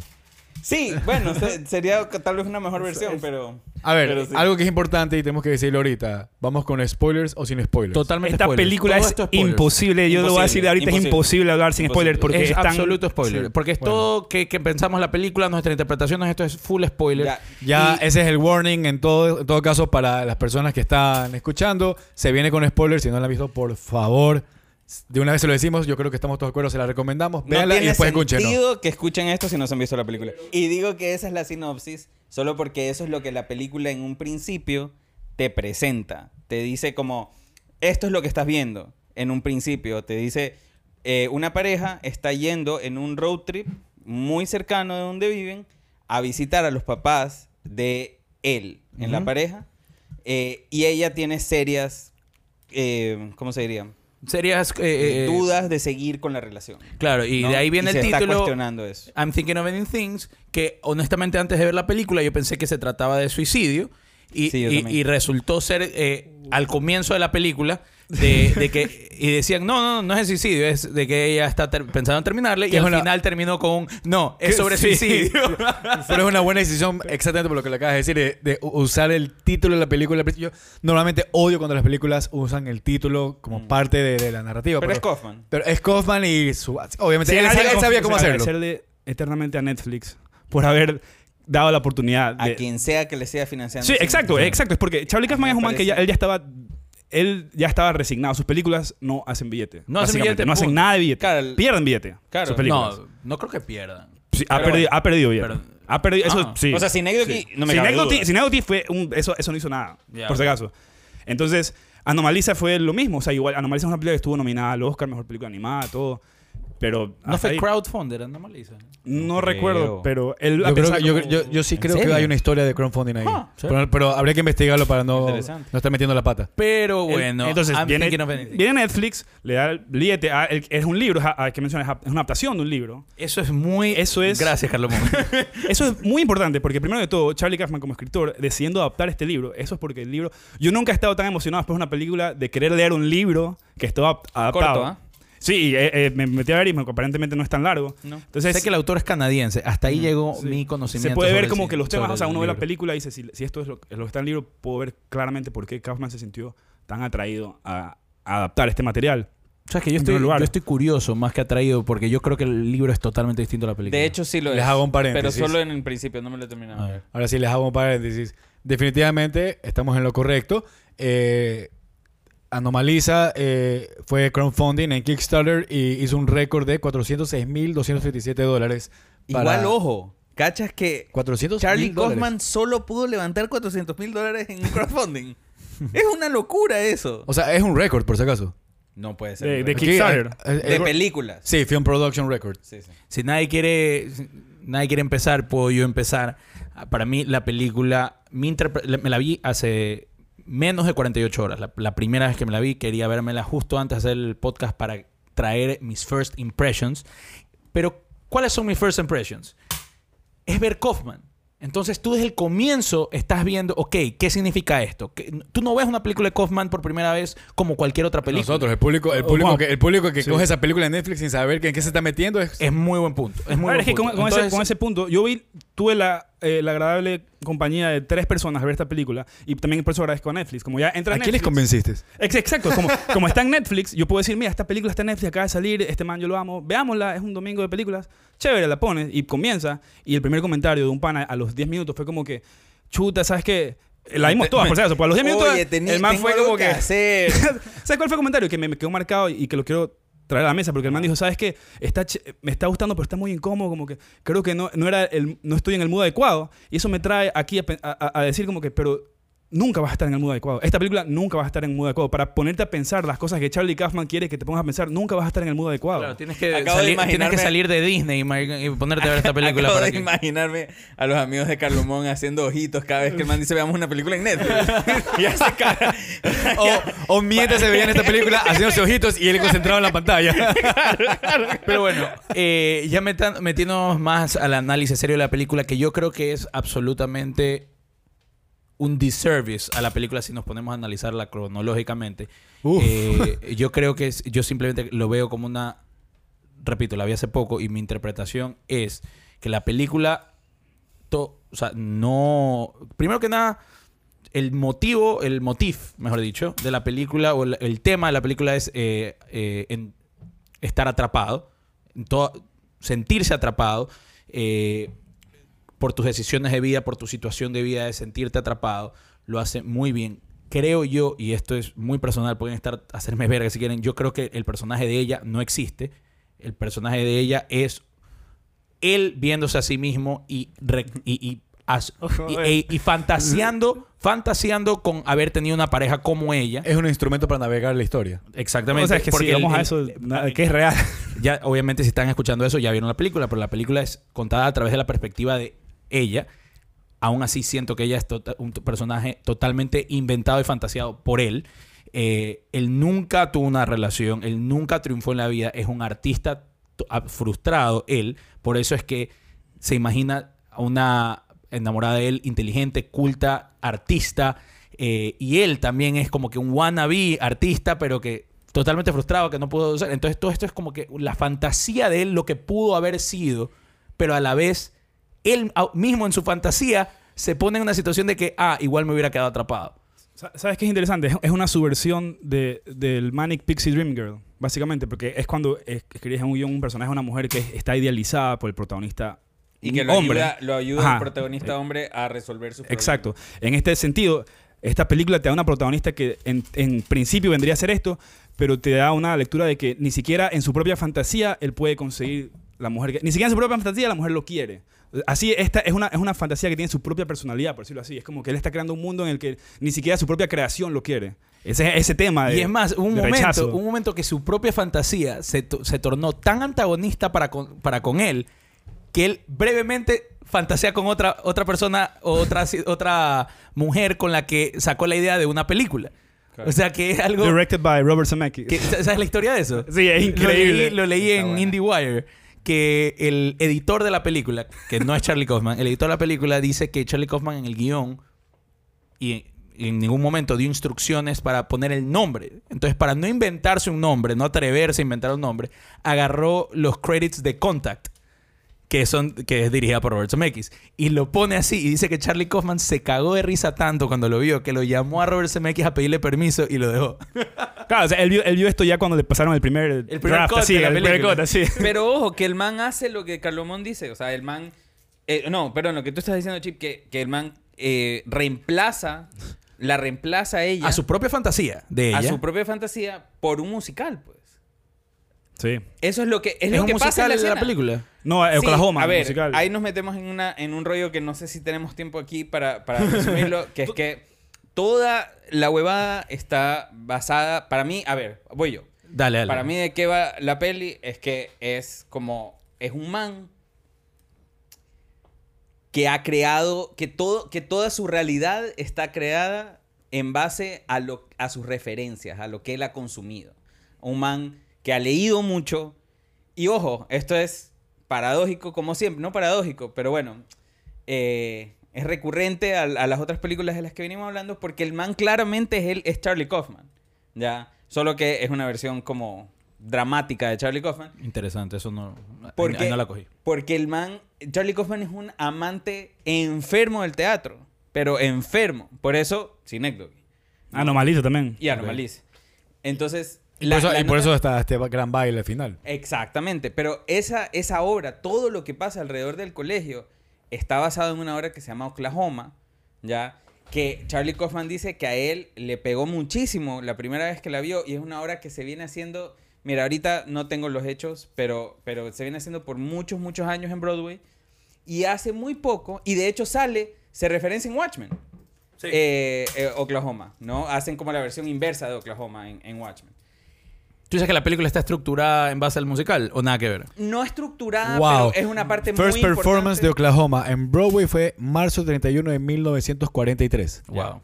Entonces es heavy. Entonces, oh, a ver, muy brevemente, lo bacán de Oklahoma es que, eh, digamos, lo bacán que está pasando ahorita con Oklahoma, y por eso Watchman la introduce en la serie, como parte de su narrativa, es que Oklahoma es súper racista originalmente. Ya, ok. ¿ya?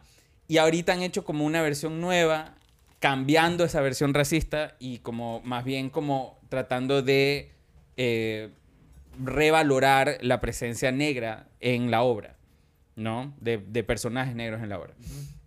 Eh, Charlie Kaufman claramente ha estado como muy eh, inspirado por esta obra y por una sensación del ser. Todo lo que pasa en el tercer acto del colegio es básicamente Oklahoma. El final. El cuarto del man entrando al escenario es el cuarto del personaje de Oklahoma. El speech que el man da es el speech del man de Oklahoma. ¿Qué? No, no, ahí sí, ahí es sí, no, no, ahí sí. ese ahí es Beautiful Mind. Sí, eso no, es- espérate. El Pero ahí se conectan, ahí se conectan. Cuando Eh. él canta, cuando él Ajá. canta, perdón. Ah, la ok. canción que o sea, la canción que canta es, un- es la canción de Oklahoma. Oklahoma. Cuando Claro, sí, empieza a dar sí. el discurso dije, wow, ¿is this beautiful mind? Ya, pero eso, eso, it is. pero eso, eso que estás diciendo, eso conecta con lo que está diciendo Anel, de que, de que toda la realidad que está construida es en base a lo que él consumía. A lo que él consumía. Claro. O sea, hay que ser, el- eso es brillante. Hay que ser demasiado observa- observador en la película, esa es la vaina. Claro, no, y eso es lo bacán de verlo una segunda vez, que ves todas las referencias a las que, con las que probablemente Charlie Kaufman tuvo mientras hacía la- mientras escribía la película. Dejando un el- lado- el, poema, por ejemplo. Dejando a un lado Oklahoma, Beautiful Mind y obviamente Casaveris. Hmm. Te- tú que la viste dos veces, ¿qué otra se nos pasó? Pauline Kael. Paul Lincoln, que es O sea, el- la el man poema. empieza a hablar, oye, ella empieza a recitar, no, no, no el poema. Ella, cuando están hablando de la película, de Woman Under The the Woman. Under the sí. Influence, ¿te de acuerdas? Eso es, verba- es verbatim, así es una... el review sí. leído. Ajá. Ah, ¿en serio? Es el review de Pauline Kael, review sí. de Pauline Kael, que es considerada la gran crítica de cine de moderno eh, estadounidense. Eh, Me sentí identificado Pauline con esa Kael. crítica, déjame decirte. Que- sí, bueno. Bacán. Aquí hemos, Eh, aquí hemos tenido una quería- discusión de Casabetes. Y el, y el poema que la man lee, eh, ella después lo encuentra. Y es bacanísimo sótano. que ella... No, en el cuarto de Ah, en el cuarto, cuarto de él. Ah, en el cuarto están los libros. Y, y- Están los libros. que ella lo encuentra. Claro, ah, no, pues es que ahí fue, ahí es cuando yo me di cuenta, ok, esta man es inventada, esta man es él. Él, Claro. una versión de él, una fantasía de él, un pedazo de su mente. Entonces este es un man que, digamos, su tristeza como personaje está basada en que ni siquiera la mujer que él ama es una mujer de verdad, es una construcción de lo que él consume. Sí, así y es. de alguna manera muy retorcida, uno lo puede llevar muy lejos, hay que ver qué tan lejos lo quieres llevar, es una crítica al- a, nuestro consumismo cultural. Claro, porque, porque Y que básicamente... en Netflix es súper de eso. Claro, claro. Pero es, es- es justamente, y lo hemos- creo que lo hemos venido mencionando, que siempre hay una crítica o social o, o- o- o paralela que él está haciendo en todas sus películas. Y, y de acuerdo, me parece que e- esta crítica de, de- de cómo nosotros idealizamos a la mujer y, y la persona con la que queremos estar porque así nos los presentan los medios, y en el caso de las mujeres, al hombre y todo tipo de, de- de- orientación sexual, el cine está constantemente diciéndote, debería verse así, deberías actuar así, y, y la, y la televisión también. Entonces llega un punto en el que sí te están seteando y es eso, es ese consumo que si tú te alejas de eso, ¿cómo sería esa persona ideal para ti? Tal vez sería muy distinta. Pero De acuerdo. Es, es, es, in- es increíble porque justamente eh, en cómo el, lo que él consume, casi todas las, las cosas que pasan en las películas están plantadas desde el principio. Ah, En lo que mencionas, qué cosas más que, que, que, se- que pasan en la película que puedes encontrar. También está, hay, hay un- en el carro una parte que se ponen a discutir sobre David Foster Wallace. Y también en el libro, eh, él tiene un libro en el cuarto. O sea, todas son cosas que... Charlie Kaufman nunca te va a explicar nada, solo te lo va a poner ahí. Si, si lo viste en el segundo que apareció, chévere. Claro. ¿Entendiste de Nada dónde en sale? la película está... ah, eh, Ah, Nada está por casualidad. Por casualidad, exacto. Nada es al azar. Todo tiene una como razón de que- estar ahí. como un Where's Waldo de referencias, como que a ver qué, qué, qué voy a encontrar, no sí. sé qué. Es más, para mí hay un momento en el que ella habla y este, a mí, o sea, no sé, no sé si, si, si les pasó igual o no, pero ella habla justamente de, de a lo mejor nosotros no estamos caminando o recorriendo el tiempo, sino el tiempo está recorriéndonos a nosotros, nosotros estamos en el mismo lugar.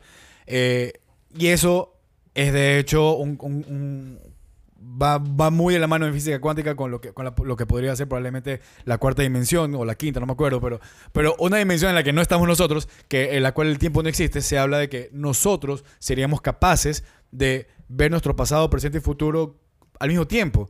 Y cualquier alteración, poderla, nosotros tomarla simultáneamente. Entonces, me pareció que cuando él menciona esto, hace una referencia a, a- a esta cuarta dimensión y la película para mí está situada en esta cuarta dimensión. O sea, porque no hay un juego y no hay un concepto real de tiempos y el hecho de que puedan cambiar eh, eh, eh, ciertas cosas entre el antes y el después, para mí es justamente de, de esa facilidad de que si tú ves tu pasado, presente y futuro, tú vas a hacer pequeños tweaks here and there y, y- y- y, Y se yo mantiene como, un- igual el concepto general se mantiene. Creo que esa es una gran forma de entrar a hablar de fucking Tony Colette y el papá de Harry Potter. Que alguien, por favor, dígame. No, se llama, no, es el papá, no es el papá de Harry Potter, David es el Lewis. tío. Es el tío. El. David, El tío, David- sí. No es David Lewis. Es, de- te- es como Eh, no, eso, no es que no puedo pronunciar el Es el apellido. profe- no era el tío, pues era el Es- profesor. El tío era el de Azkaban y este man era el profesor. Era Lupin, él era Lupin. Es que también es, Sí. o sea, el, Eh, digo el sí. tío, digo el mejor amigo el del papá. el No, familiar. no es de familiar, es el mejor amigo del papá. el mejor amigo del papá, plena. El hombre lobo, el hombre lobo. Profesor Lupin, ya.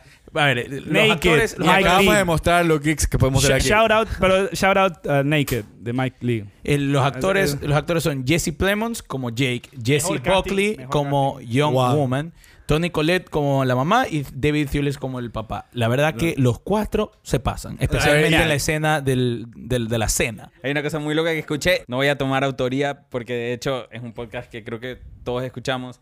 Que me parece un gran comentario y quiero compartirlo. Y es que Jesse Plemons se está convirtiendo en Philip Seymour Hoffman. wow. ¡Qué loco! Y, y Pero es sí bacán sabes que- porque Philip Seymour Hoffman está en Yo, te- Cinedoc y entonces yo ya. tengo un, un- un- no sé, eh, siempre que lo veo a él, eh, desde la primera vez que lo vi actuar, En Breaking Bad. siempre para mí ha sido como que la, Fat Damon. La versión constipada de Damon, de Matt Damon, te lo juro, es como que es Matt Da- Constipada. es como Matt Damon, pero, pero como, como que está todo Está hinchado. Está hinchado y cabreado, así como que, ah, no, no, no voy al baño hace una semana, así. Me parece un avatar perfecto para, igual- para la, la psyche de, Pero- Ben- de Charlie Kaufman. Pero ustedes estamos de acuerdo todos que la que se roba la película es Jessie Buckley. Qué buena No, actuación de para- esta O sea, bueno, más allá de robarse o no, sí, Jesse Buckley es increíble, pero Tony Collette, loco. Tony Collette. marico. Yo la, ¿sabes qué? Consist- para mí, consistentemente, la- para mí es un... Es Sí, la más una O crack. sea, ¿sabes qué una pasa con, crack con y no Collette? siento que es tan valorada como debería ser. Tony Collette es una persona que cada vez que eh, est- está haciendo películas que son increíbles, que son ah, de otro lado, o sea, el lado opuesto de mainstream en, en el en actu- términos de actuaciones. Y, y siento que cada vez que hace estas películas, ella dice, ya, es la última vez. Y le vuelven a tirar otro guion y dice, chuta, no, tengo que hacer esto de nuevo. Y se No, lanza. y es una Soy man- Hereditary. Es una man que... Hereditary, Es loco. que tú te quedas, brother. mira, Hereditary es un gran ejemplo de que la cantidad de veces que ella no la nominan y para mí la actuación de ella, o sea, muchas veces hasta define o te levanta una película y no, no la nominan. Entonces para mí es súper, súper snob la man. Algo que, de- que an- antes de pasar a otro tema que quería mencionar, porque en lo que estábamos hablando justamente de cómo el universo de la película está construida de todas estas eh, cosas que él ha consumido a través de su vida, que se encuentran en su cuarto. Por ende, nosotros los asociamos como que ah, está en su cuarto, él creció con todo esto está creando este mundo. Pero la película se toma el trabajo de, de decirnos que esto es una vaina que es, es, es actual. Él sigue haciéndolo. En su vida, él sigue Sí, procesando. claro. Y eso es lo que pasa con el chiste de la, de la película de Robert Zemeckis, que después de, ese, después de que pasa ese, ese chiste, que ah, el man está viendo una película X de una mesera, después de eso, la, la siguiente vez que vuelven a hablar de cómo se conocieron, mencionan como, ah, era una mesera. no. Exactamente. Tú dices como Cambia que- la, la Ah, fantasía. exacto. Entonces él está constantemente alimentándose de lo que consume. Entonces es algo que no es algo que él hizo de, de Claro. cierta etapa. sino Su vida es re- esta recurrencia de, de todo lo que consume. Sí, pero no, o sea, no solo eso. la- yo, en mi opinión, el, esa no es la razón por la que él fantasea. En mi opinión, la película es una fantasía justamente por su necesidad de fantasear, por lo atrapado que siente en su vida y lo frustrado que está de no haber conseguido, entre comillas, sus sueños, entre comillas, sus sueños, o lo que, más allá de sus sueños, lo que él cree que estaba destinado a hacer, que era ser un artista. O, conseguir una, una- una pareja que él considera eh, eh, eh, genial o, o- o- más que nada atractiva, sino como que put, him- put her on a pedestal. O sea, y yo creo que Kaufman como director ya, además de escribir lo que escribe, ya como director nos enseña varias escenas en las que uno se siente atrapado.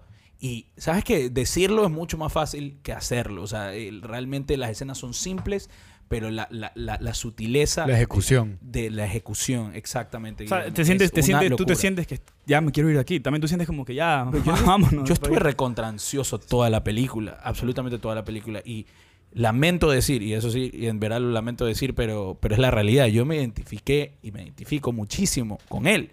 Porque, o sea, todos saben aquí que yo fui abogado primero, sigo siéndolo, pero ahí fui a, a- a- Film School y después de Film School eh, he vuelto a, a Guayaquil a tratar de seguir la carrera de cine y tratar de sacar adelante mis proyectos personales o trabajar en, en- en otros y la situación no se da y viéndolo me identifiqué muchísimo de qué pasa si yo sigo en este camino y la situación no mejora y de aquí a 45 años veo hacia atrás y sí, soy el conserje en un colegio. ¿Sabes que con lo que estás diciendo O sea- es como básicamente ahorita lo que dices me hace pensar que esta película es como una secuela espiritual de Adaptation en el sentido de que Adaptation es el writer's block, pero esta es como que el sentimiento de ni siquiera llegaste a hacerlo, como que podría hacerlo, pero, pero está ahí en mi Es un- cabeza, no es una realidad. Es un, es un, es la fantasía de un hombre frustrado. Y, y yo creo Exacto. que es el, el bottom line. Yo creo que estamos viendo el- el- la escena final de su vida. Sí. ya no quiero Sí. más. Y yo creo que el tipo se va a suicidar después que se acabe la película. Yo no creo que se suicida, yo creo que solo se muere. Yo creo que se suicida. Yo creo que sí, que es una decisión de ya me quedo aquí en el carro. Ya, ok, sí. Supongo que por como- ese lado es un suicidio. Pero es como, eh, eh, pero yo entiendo lo que tú dices, que más que como un suicidio de colgarse es como Claro. dejarse marchitar. Exactamente. Como perecer, así. Exacto, exacto. Como ya como parar de ser, Ajá. ¿no? Una, una fantasía en la que nunca consigues lo que quieres. De cierta forma, la fantasía, como tú decías, la fantasía es tu propio antagonista.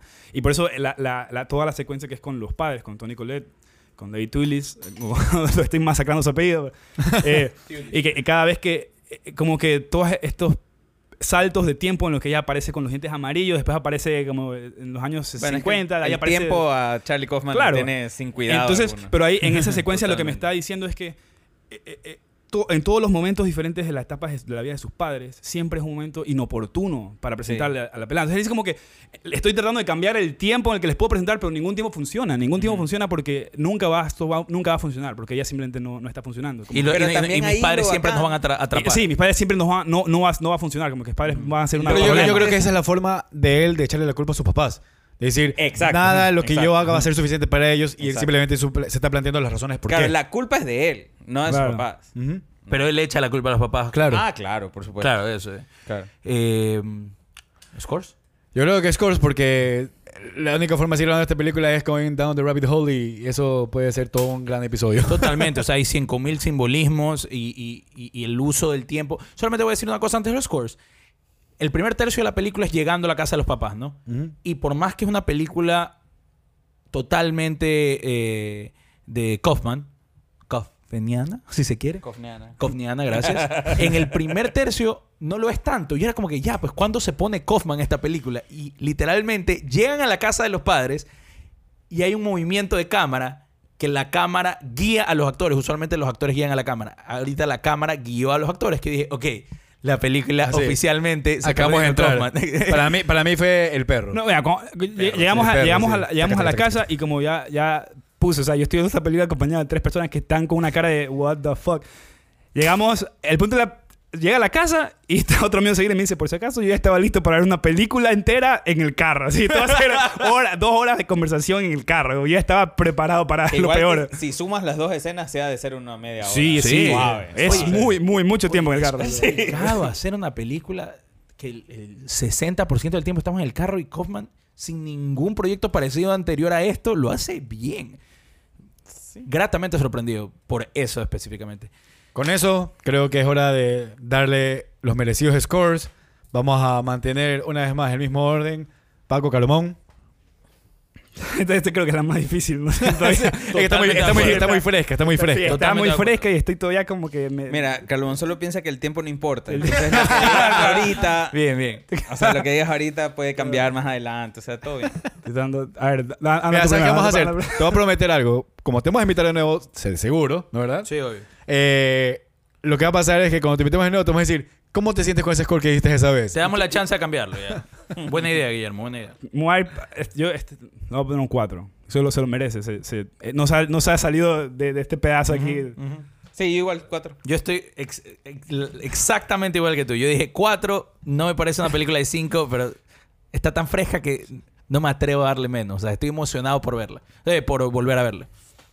Guillermo. Y en mi caso, estoy prácticamente con ustedes, 4.25. Perfecto. Sí. Hay monedas por todos los scores. Siento, siento que con el tiempo puede llegar a subir, pero en todo caso cerramos. Mira, para, yo- solo para que tengan una idea de cómo, cómo ha sido esta sucesión de, de, de, de Kaufman.